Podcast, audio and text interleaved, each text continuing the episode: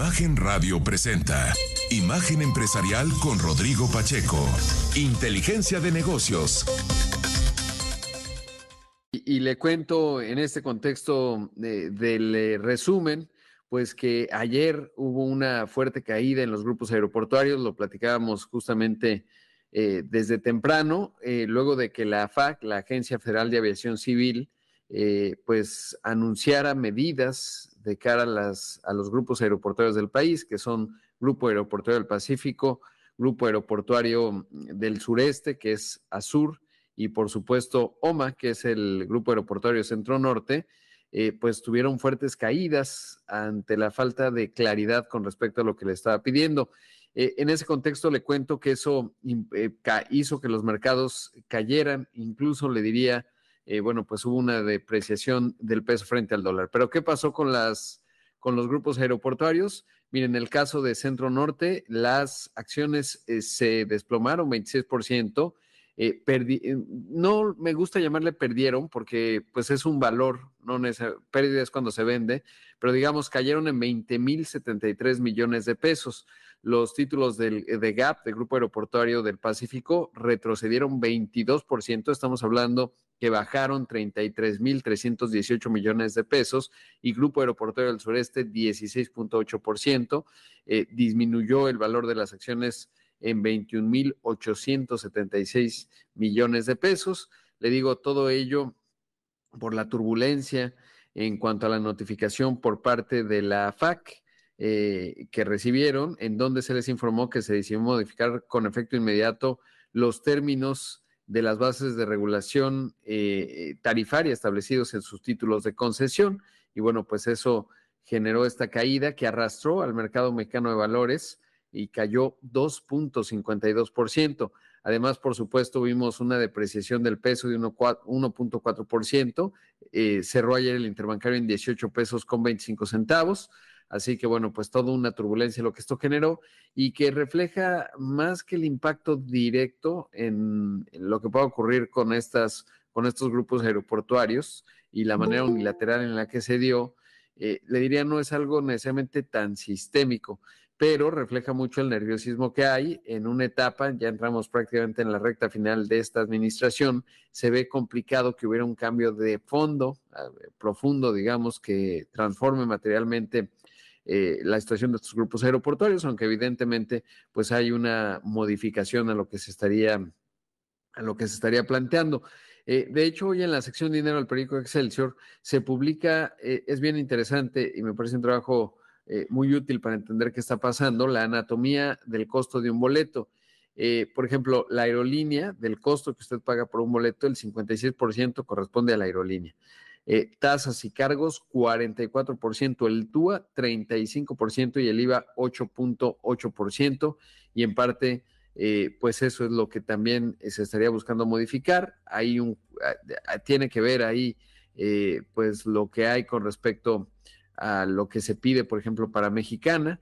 la nueva aerolínea del Estado, y en ese contexto, bueno, pues se da todo este entuerto que ha impactado de manera significativa pues a todo el mercado bursátil mexicano, particularmente a estas a estas a estos tres grupos aeroportuarios y en ese contexto, bueno, pues eh, se está dando ese, esa situación, sin duda clave, y sobre todo la falta de comunicación, ¿no? Eh, hasta ahora la FAC, si uno busca, que es la Agencia Federal de Aviación Civil, si uno busca en su página de internet, pues prácticamente no hay mayor explicación, ¿no? Eh, y el calibre, digamos, de lo que ocurrió, pues evidentemente demandaría que por lo menos ayer quizás nadie anticipaba la caída que iba a ocurrir en términos del mercado y el impacto sobre los grupos aeroportuarios en cuanto a sus acciones, pero finalmente pues es algo que eh, sin duda se tendría que explicar con más claridad de cara a los ciudadanos, ¿no? Porque al final pues sí, sí está teniendo un impacto pues en los mercados bursátiles que finalmente de manera indirecta en el tema de las, eh, de las Afore, pero que bueno, pues eh, digamos requiere cierto grado de transparencia y claridad con respecto a ello. Mire, en otros temas le cuento que la minera estadounidense Newmont y los trabajadores de su subsidiaria en México, Minera Peñasquito, alcanzaron un acuerdo con lo que se pone fin a una huelga eh, que inició el 7 de junio de esta manera, luego de cuatro meses de paro de labores en la mina de zinc, plomo y oro, la Secretaría del Trabajo notificó que la huelga que mantenía en la sección 304 del Sindicato Nacional de Trabajadores Mineros, Metalúrgicos y Siderúrgicos y similares culminó. De acuerdo con las cifras estimadas de la compañía, los daños económicos por esta huelga podrían sumar más de 452 millones de dólares, sin considerar los costos en producción de oro y en cadenas de valor que la disputa generó. El acuerdo al que llegó Newmont con el sindicato incluye un aumento salarial de 8% y un bono equivalente a 52 152 millones de pesos para los trabajadores y el compromiso de la empresa de pagar unidades.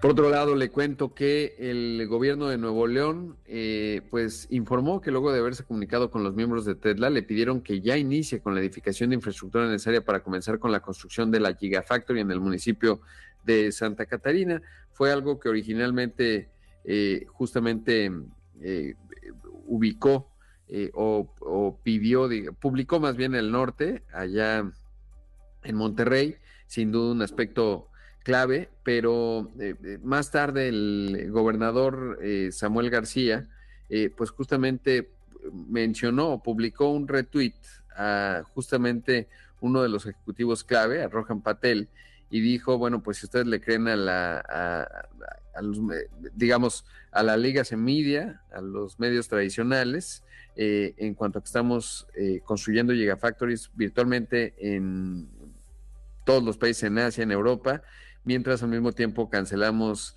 eh, plantas que ya se habían anunciado y dice, pues es pies, ¿no? debería ser ignorado. Y bueno, pues reiteran obviamente Tesla que estará construyendo. Contacté a algunos ejecutivos de la compañía me decían, pues sí, me referían a ese, a ese tweet, así que pues no, no parece que se vaya a cancelar la planta de Tesla. Evidentemente hay cierto grado de complejidad en términos del agua, etcétera. Pero bueno, pues eso es lo que estaría ocurriendo. Detalló que solicitaron oficialmente la construcción de un conjunto de obras en materia energética, hídrica, vial y ferroviaria de manera previa a la edificación de su nueva planta y la construcción de una subestación de energía eléctrica. Por otro lado, el gobierno se comprometió a brindar agua tratada y potable al proyecto a través de un organismo público correspondiente, aunado a que pidió a la automotriz que se comprometa a hacer su mejor esfuerzo para reducir su consumo de agua potable a través de un proceso.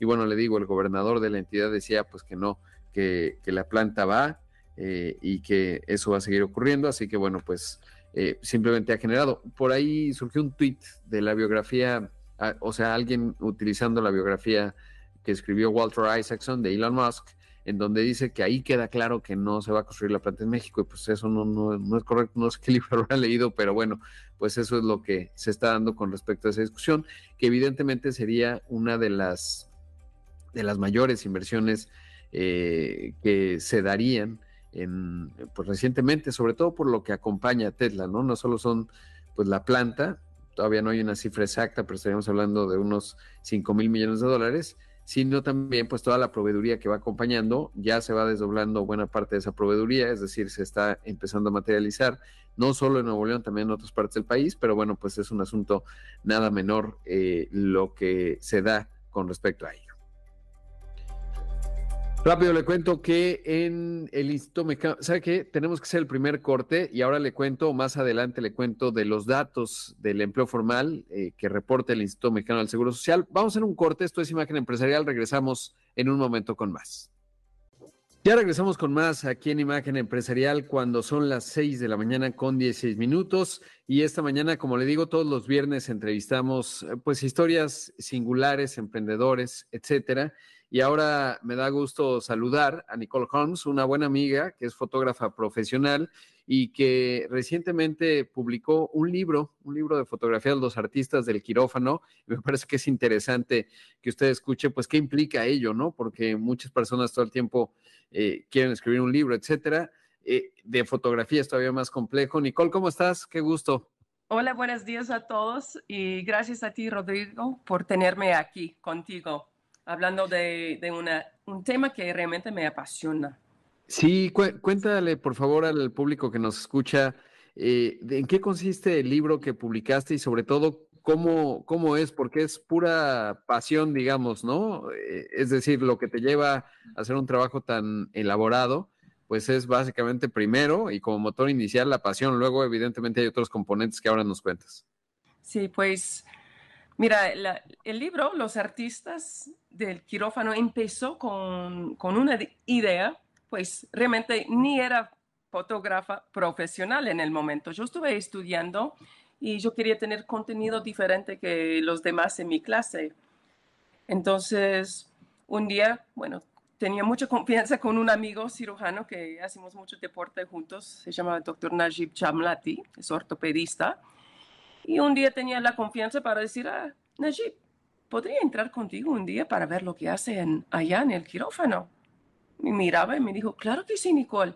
Entonces le dije, con más confianza, ¿podría traer cámara? Y sí, sí, sí, sí, Nicole. Pues así es como empecé, pero no, en el momento no era idea hacer un libro. Y como estuve estudiando fotografía después de la primera cirugía, me, me, me acuerdo perfectamente entrando ahí en mi clase, mostrando las fotos en, en la pantalla, ¿no? Y todos los estudiantes y los demás no querían ver nada porque había mucha sangre.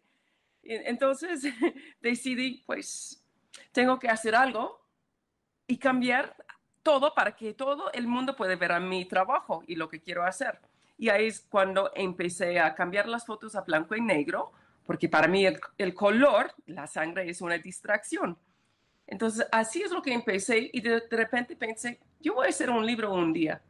Y es precisamente lo que hice. Era eran muchos años, muchos años de trabajo, desde la primera foto hasta la presentación del libro en el Museo Tamayo, era 13 años. Entonces fue muchísimo tiempo, mucho trabajo, mucho persistencia para poder lograr algo así. Claro. ¿Qué, fue? O sea, una vez ya tenías la idea, ya nos contabas, eh, surge como algo eh, primero, pues diría intuitivo para ti antes de que fueras eh, fotógrafa profesional, que por cierto eres una gran fotógrafa, eh, y luego cómo fue el juntar las piezas, es decir, el lograr, porque además tiene un costo importante, tanto la edición como la impresión, un libro de fotografía normalmente es impreso, ¿cómo fueron armándose las piezas del rompecabezas? Mira, lo que hice en los años, porque era años, empecé a juntar las fotos, hice como un presupuesto mostrando a varias uh, mostré el, el, proyecto al Grupo Ángeles. Al principio sí, me, bueno, me, decían que sí querían el proyecto y después al final no pasó nada. Entonces fui con otro amigo pensando que quería hacer el libro, mostrando las fotos y él dice, Nicole, yo quiero tu proyecto. Entonces lo que hicimos es, para terminar el libro, me dio los fondos para terminar entrando y saliendo de los quirófanos y la verdad fue bastante fácil porque ellos se encargaron de la producción del libro, la parte como la impresión del libro. Hicimos 20 mil copias y ya no hay copias, supuestamente. Todos, todos fueron entregados a sus, mira, mi patrocinador o la persona o la, la, empresa que me compró el proyecto es Laboratorio Sanfer. Y gracias a Ricardo Antman, que vio la misma lo, que vi yo en algo diferente. Y así es como lo hicimos. Él encantó el proyecto, compartía todo con su equipo de marketing y es lo que hicimos. Qué interesante. ¿Y cuál ha sido la, cómo, cómo ha sido recibido el libro? Supongo que, eh, bueno, pues todos los que tienen que ver con, con, la salud, es decir, doctores, etcétera, estudiantes, eh, seguramente, eh, pues nunca se ve con eh, eh, con esa estética, ¿no? Y creo que ese es el cambio de paradigma de lo que mencionabas, ¿no? Que a nadie se le, se le había planteado. ¿Cómo, le ha dado, qué, retroalimentación has recibido del libro? Mira, no sé si entiendo perfectamente, pero mi, concepto del libro era mostrar a los manos o las manos de los cirujanos los instrumentos que hacen y a veces unas partes de adentro de donde corten, hacen la incisión, ¿no? mira era mostrar esto, pero para mostrar esto usé o expuse para usando la luz del quirófano. La luz del quirófano es extremadamente fuerte. En general, me había, bueno, me había pasado que entraba allá y los doctores decían a su equipo, por favor, apague esta luz. Viene la fotógrafa y va a sacar unas fotos. Y yo, no, no, no, no, por favor, deja esta luz porque necesito usar esta luz muy fuerte. Y si expongo para la, la luz este fuerte, el resto de la foto sale muy oscuro.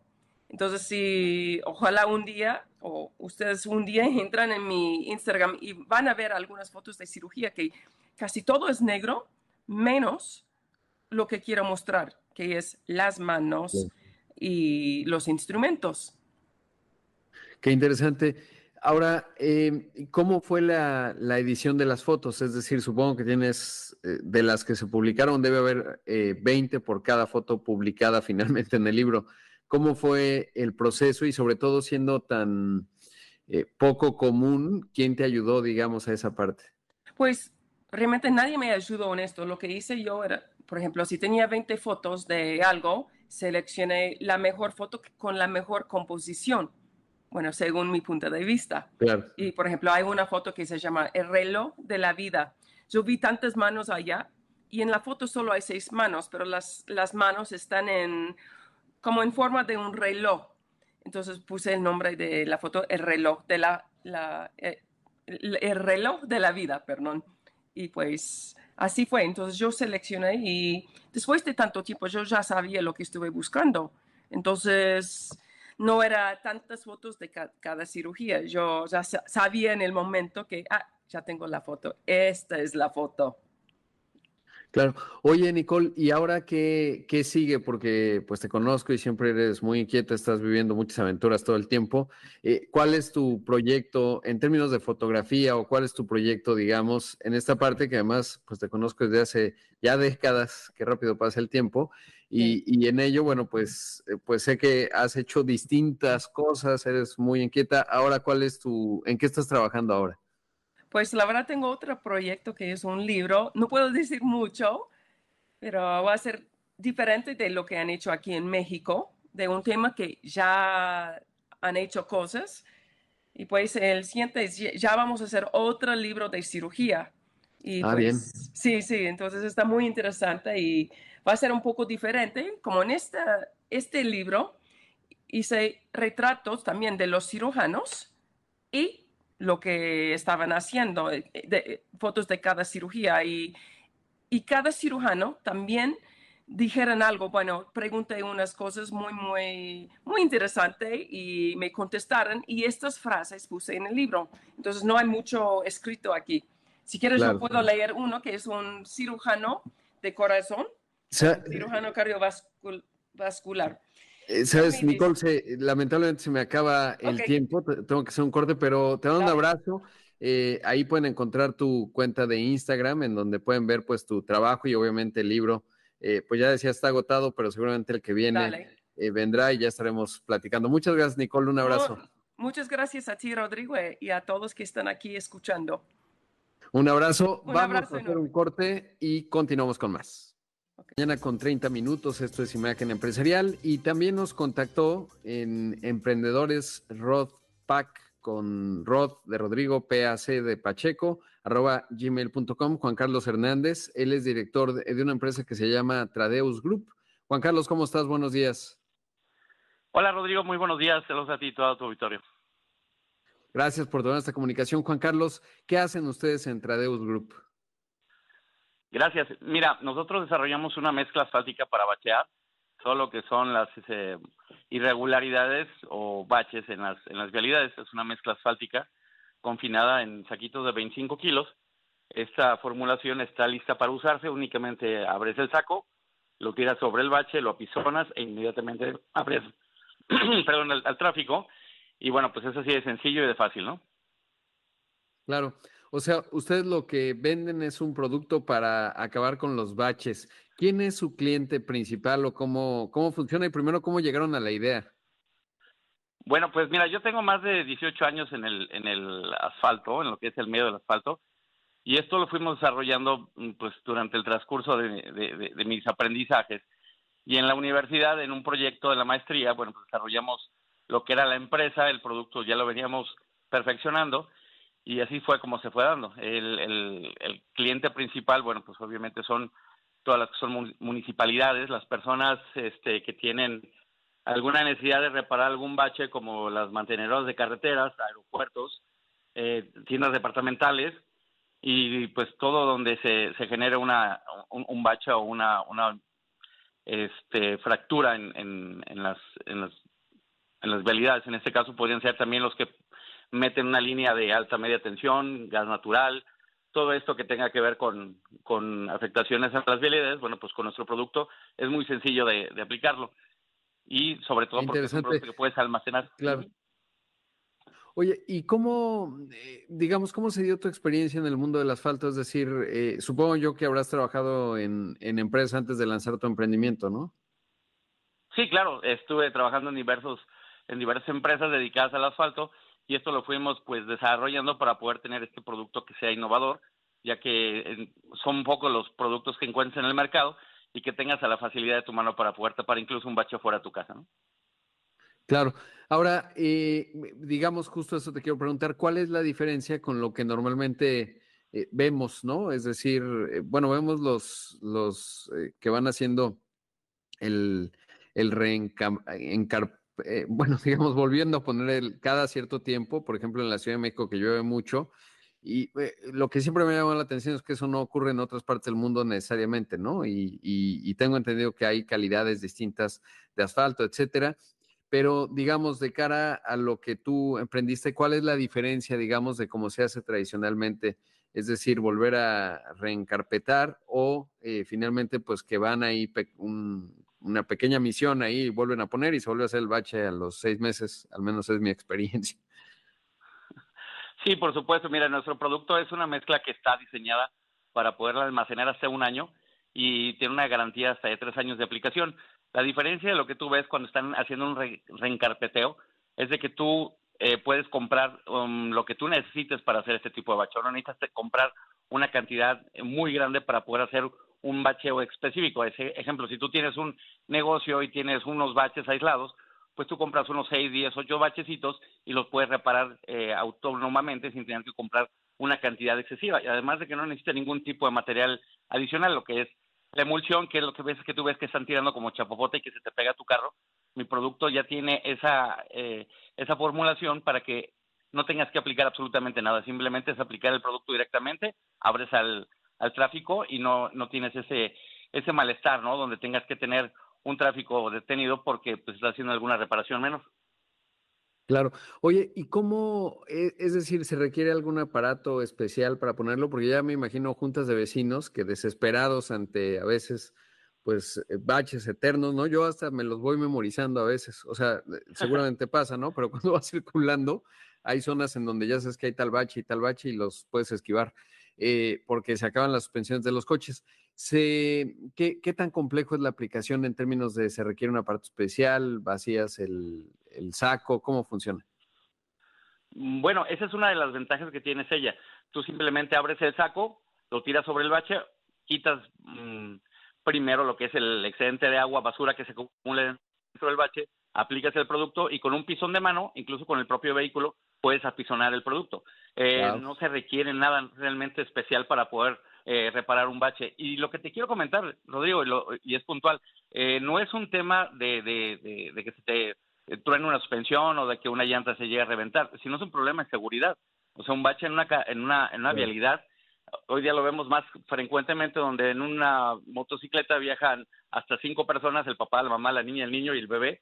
Imagínate esos 65 kilómetros por hora, caes en un bache de unos 10 centímetros de profundidad, pues es un, es un accidente este, fatal, ¿no? Grave, sí. No, para las motos es, es, realmente delicado lo que cuentas. Ahora, ¿hace cuánto nacieron ustedes en Tradeus Group y cómo fue el proceso de, de, hacer una empresa, pues de esto, ¿no? O sea, los primeros pasos.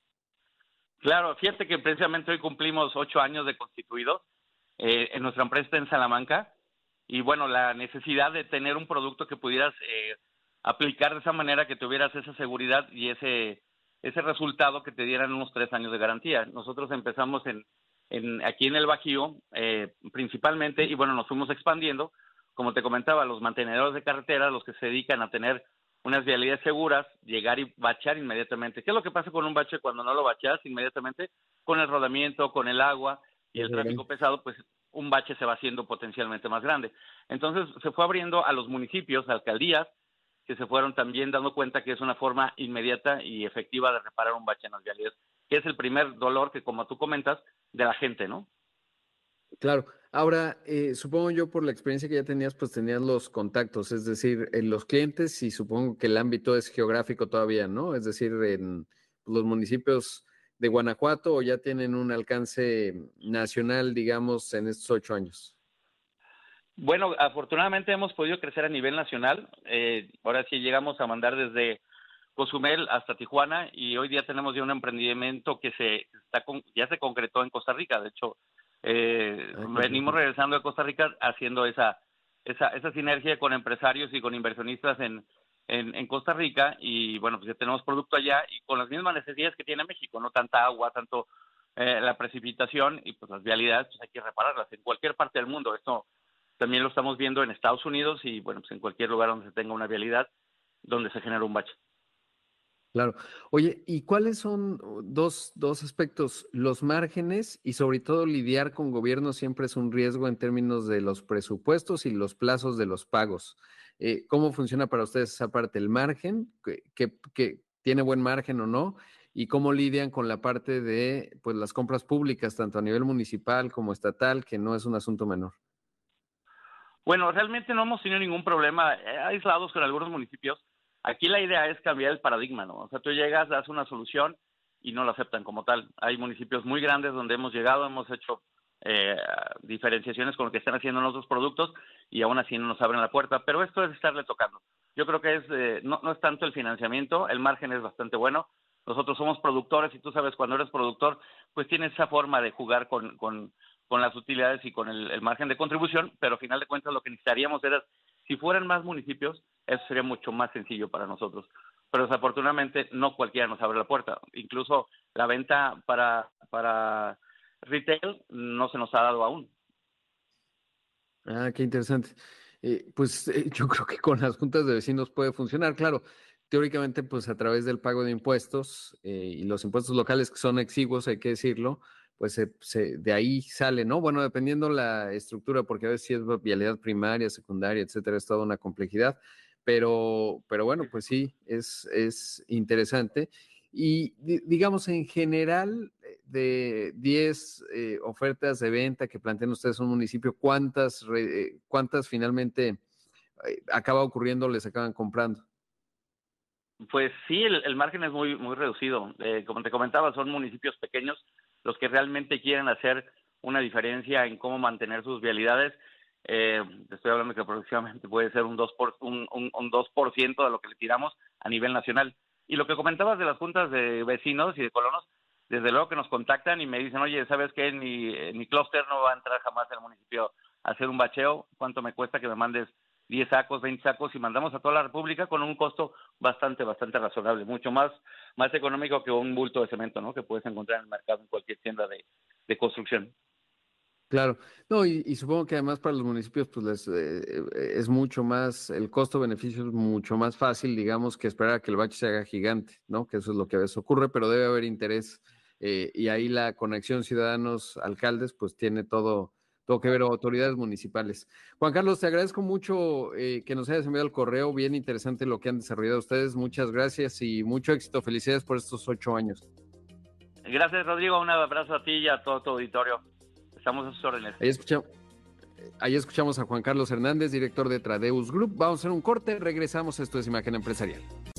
Me da mucho gusto saludar al gobernador del estado de Querétaro, Mauricio Curi, un estado que pues ha estado en franco y fuerte crecimiento, particularmente en el contexto de esta reconfiguración de cadenas de suministro que si bien no es nueva, el Estado viene creciendo desde hace bastante tiempo. Eh, sin duda es un fenómeno importante y que se han visto pues los efectos económicos. Gobernador, gracias por tomar esta comunicación. No, muchas gracias a ti, Rodrigo. Y efectivamente, como bien comentas, Querétaro no se construyó en estos dos años. Lleva muchos años construyendo el Estado y gracias a la gente que ha tenido confianza en Querétaro y que sigue teniendo confianza día cada día más inversiones. Claro, ¿cómo va eh, cerrando el 2023 en términos de ello? Porque vemos un día sí y otro también que se van anunciando inversiones, pero mucho también producto de una consistencia en la política pública que me parece que es lo que están buscando los inversionistas y obviamente una posición privilegiada, buenas universidades, en fin, pero ¿cómo va el ritmo de crecimiento y sobre todo la inversión? Es un conjunto de muchísimas cosas. Por ejemplo, solamente en, exportaciones de menos de seis meses, Querétaro ha exportado más de 13 mil millones de dólares. Esto es, es, una cifra impresionante. Y cuando tú ves el crecimiento de Querétaro en los últimos 10 años, que ha sido un crecimiento sostenido de 4% anual, y que es, ha sido el doble de lo que ha sido el, país, te dice que Querétaro se han hecho las cosas correctamente. Cuando tú ves que en Querétaro, por ejemplo, en dos años de gobierno llevamos 70 mil nuevos empleos formales, yo creo mucho en la formalidad. La forma de bajar la pobreza es la empresa formalmente establecida, porque el que da el empleo pues no son los gobiernos, son los empresarios. Los gobiernos solamente damos las condiciones y en Querétaro están las condiciones para que la gente invierta somos, y no lo digo yo, lo dice World Justice Project, el primer Estado en Estado de Derecho, el primer lugar en Estado de Derecho, primer lugar en ausencia de corrupción, y no lo digo yo. En competitividad, por ejemplo, lo que dice el INCO, cuando yo tomé el gobierno hace dos años, estábamos en cuarto lugar, estaba la capital, Nuevo León, Jalisco y pues Querétaro. Dos años después ya estamos arriba de Jalisco y arriba de Nuevo León, y, de verdad que vamos por la capital porque Querétaro tiene todo para ser competitivo, porque tenemos la mejor mano de obra del país, porque como tú bien lo acabas de decir ahorita, logísticamente está muy bien ubicado Querétaro, porque tenemos todas las condiciones para que sigan llegando las empresas. Lo he dicho una y otra vez, tenemos una ventana de cerca de dos años donde estamos sentados en oro. La relocalización de las empresas es muy importante pero para eso necesitamos tres cosas. Primero, Estado de Derecho, que lo tenemos en Querétaro. Número dos, energía, que ahí tenemos un gran reto y por eso Querétaro está entrando un nuevo proyecto de energía donde nos está ayudando la CFE, nos está ayudando el gabinete energético del, del, gobierno federal. Y número tres, agua, que esa parte es, creo yo, que es fundamental, que aunque este año lo hemos brincado con el tema de la sequía, estamos haciendo un gran proyecto para tener agua para los próximos 50 años. En Querétaro no pensamos para la siguiente elección, sino para la siguiente generación, y eso es lo que le hemos apostado. Por ejemplo, en temas de salud, en Querétaro tenemos el 95% de las recetas surtidas directamente a aquellos que van a las clínicas de salud del Estado, hospitales del Estado o centros de salud del Estado. Y por eso creo que nos ayuda muchísimo a tener una clase laboral para adelante, con toda la presión que tiene Querétaro, que nos llegan todos los días 126 personas a vivir a Querétaro, y por algo es, eso nos trae grandes retos y desafíos en temas de tráfico, de movilidad, de agua y por supuesto también de seguridad.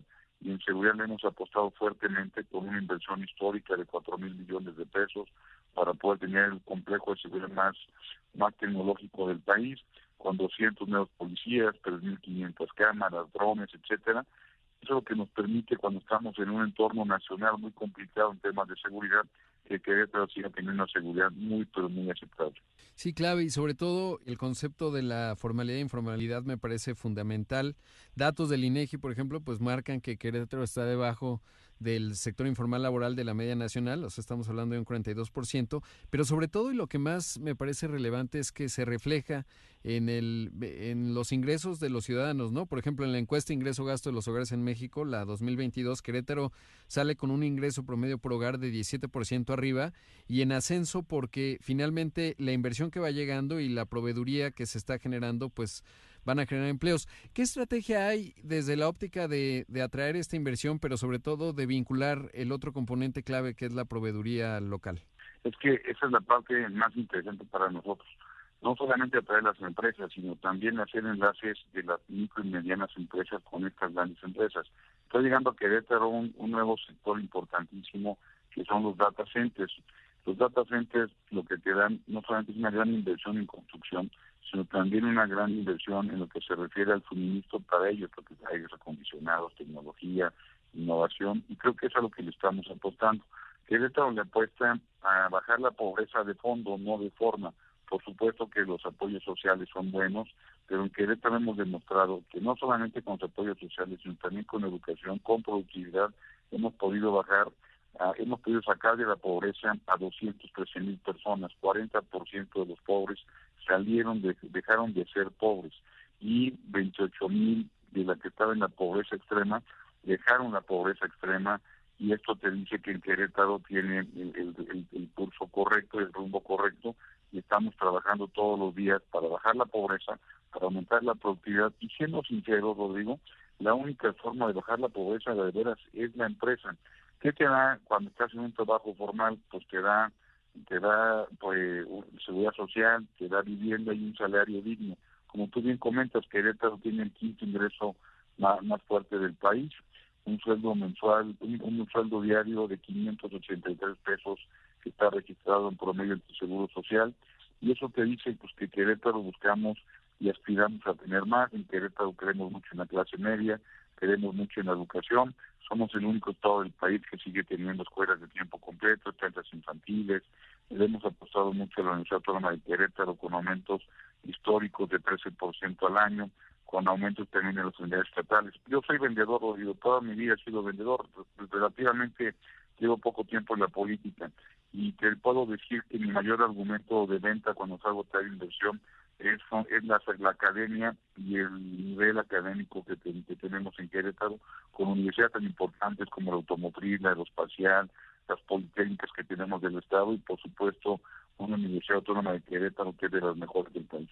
Yo tuve la oportunidad de estar en el campus de General Electric hace muchos años, yo creo que era 2014. Si vas ahorita te vas a impresionar sobre todo la integración y algo que me llama mucho la atención es la sofisticación, digamos, de lo que se hace, porque a veces se piensa mucho en mano de obra, que esa es la ventaja comparativa y en realidad pues ya estamos insertados en la economía del conocimiento y la inversión que ha traído Querétaro y las operaciones que ya tiene en el sector aeroespacial, por ejemplo, hablan más bien de la sofisticación como ventaja comparativa.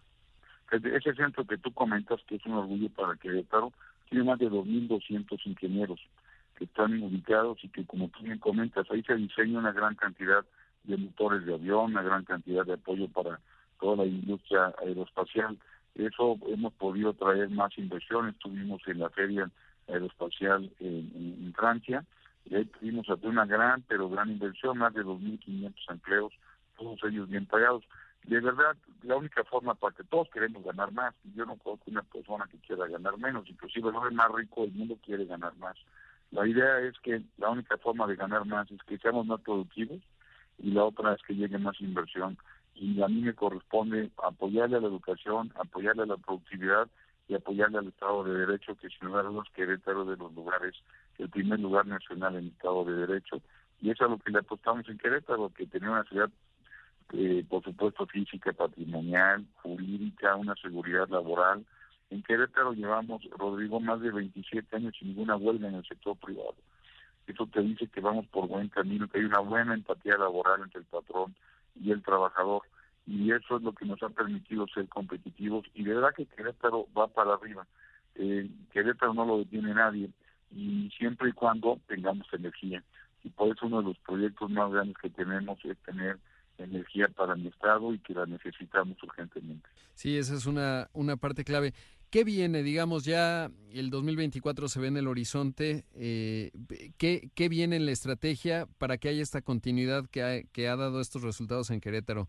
¿Qué, cuál, ¿Qué viene en los siguientes meses? Este año ya se terminan dos proyectos muy importantes para Querétaro.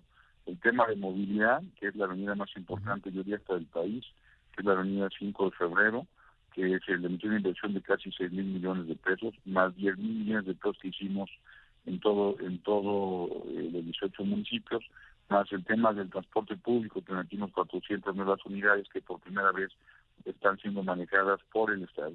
Esta ya viene la consolidación de estos dos proyectos y el próximo año vienen tres grandes proyectos importantes Número uno, la seguridad, seguir manteniendo la seguridad en el Estado en un entorno nacional complicado.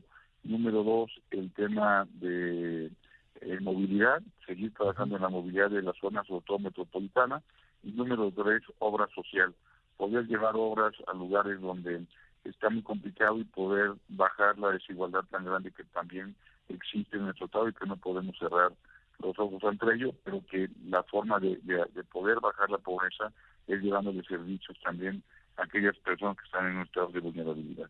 Pues gobernador, le agradezco mucho, enhorabuena de verdad por, por lo que se ha construido en el Estado y sobre todo lo que viene, que es un futuro luminoso, sobre todo en un país potente, que cuando se hacen las cosas bien, pues lo que queda es un, un crecimiento eh, rápido o muy rápido, y eso es lo que seguramente estaremos viendo en la entidad. Muchísimas gracias. Te prometo que Querétaro va a seguir siendo un lugar de buenas noticias. Lo valoro infinitamente, Rodrigo, para ti y para el tantísimo auditorio. Muchísimas gracias. Muchas gracias, gobernador. Ahí escuchamos al gobernador Mauricio Curi de la entidad de Querétaro. Imagen empresarial con Rodrigo Pacheco.